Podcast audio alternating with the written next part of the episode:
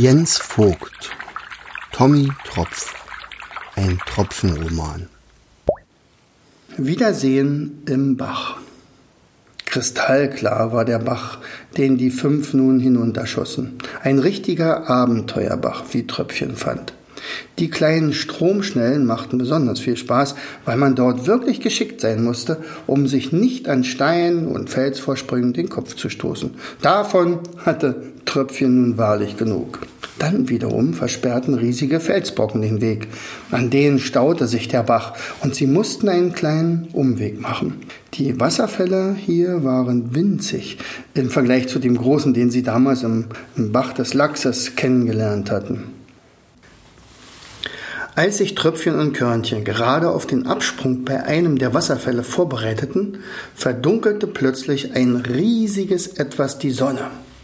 Kurze Zeit später platschte dieses Etwas direkt vor ihnen in den Bach. Hey Leute, ich wusste doch, dass ich euch finden werde. Ein kräftiger, athletisch aussehender Lachs stellte sich ihnen in den Weg. Lanius! Schrie Staubi und riss die Arme hoch. Begeistert eilte Tröpfchen herbei und schrie, Lanius, das ist kaum zu glauben, dich hier zu treffen.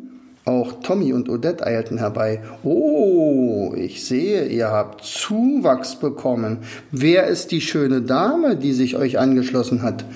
Lanius nickte freundlich und reichte Odette die Flosse. Das ist Odette, Stell dir vor, beinahe hätten wir auch meine Mama in der Wolke getroffen, doch kurz zuvor wurde die Wolke zerrissen und so sind wir weiter auf der Suche nach ihr. Als Tommy die fragenden Blicke Odettes bemerkte, erklärte er rasch. Ah, ja, entschuldige. Das ist unser Freund Lanius, Lachs. Wir trafen ihn in einem anderen Bach. Er rettete Tröpfchen und mir damals das Leben, sonst wären wir in einem Strudel bis zum Ende unserer Tage gefangen gewesen. Ja, sagte Lanius. Hier gibt es übrigens auch Strudel. Also sei ein wenig vorsichtig, besonders unser Heißsporn Tröpfchen. Ja, ja, Tröpfchen winkte ab. Wie ist es dir ergangen? Hast du ordentlich trainiert? Hm, Lanius hatte einiges zu berichten.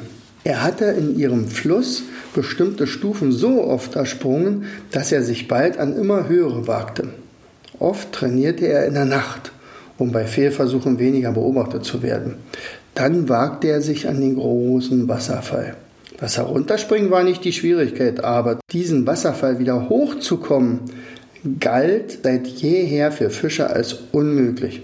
Aber wie heißt es doch in einem weisen Lachsspruch, du musst das Unmögliche angehen, um das Mögliche zu schaffen.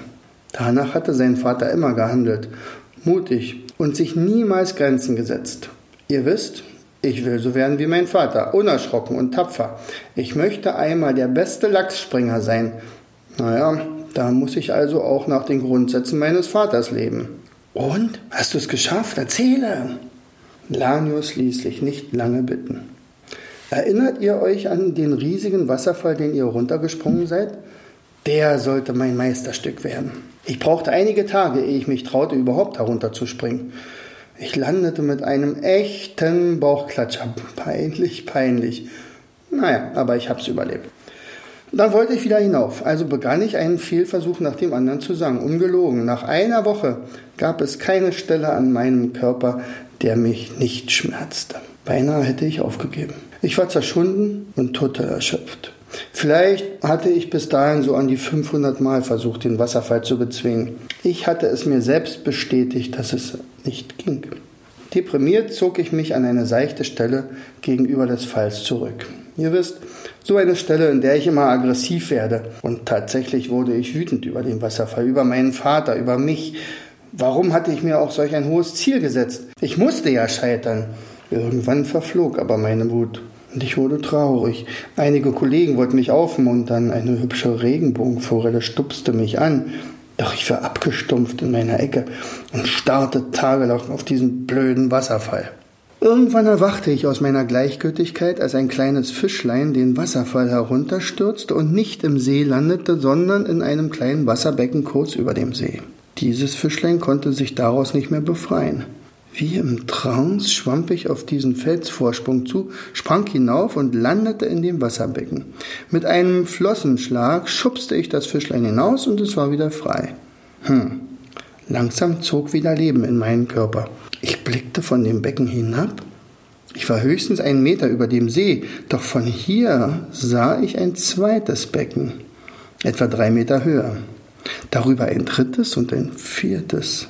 Ich ließ mich zurück in den See fallen. Nun sah ich den Wasserfall mit ganz anderen Augen. Vor mir tat sich eine Treppe auf, deren Stufen kleine Wasserbecken waren. Wenn es mir gelingen sollte, immer das nächsthöhere Becken zu erreichen, wäre ein Erklimmen des Wasserfalls vielleicht ja doch möglich. Schon nahm ich Anlauf zu meinem ersten Versuch, doch ich wurde aufgehalten. Es gab am Fuße des Wasserfalls einen kleinen Tumult.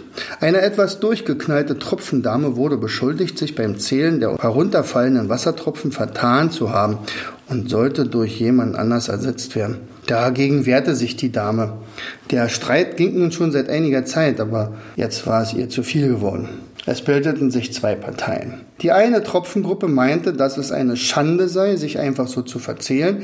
Die anderen waren der Meinung, dass es immer mal vorkommen könne, dass man sich mal verzählt. Doch die Zählerin selbst behauptete stur, sie hätte sich nicht verzählt und zeterte und beschimpfte alle und jeden.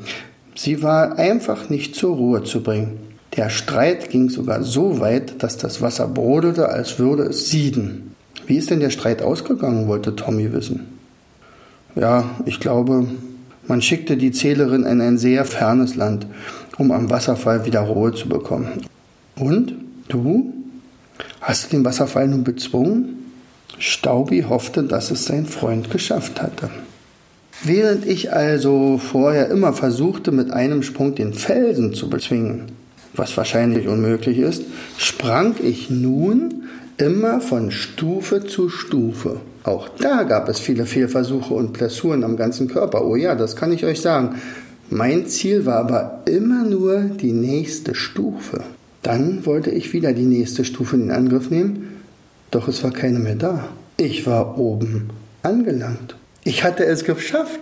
Ihr hättet mich sehen sollen. Die fünf hatten gespannt zugehört und klatschten Beifall. Staubi freute sich besonders. Super!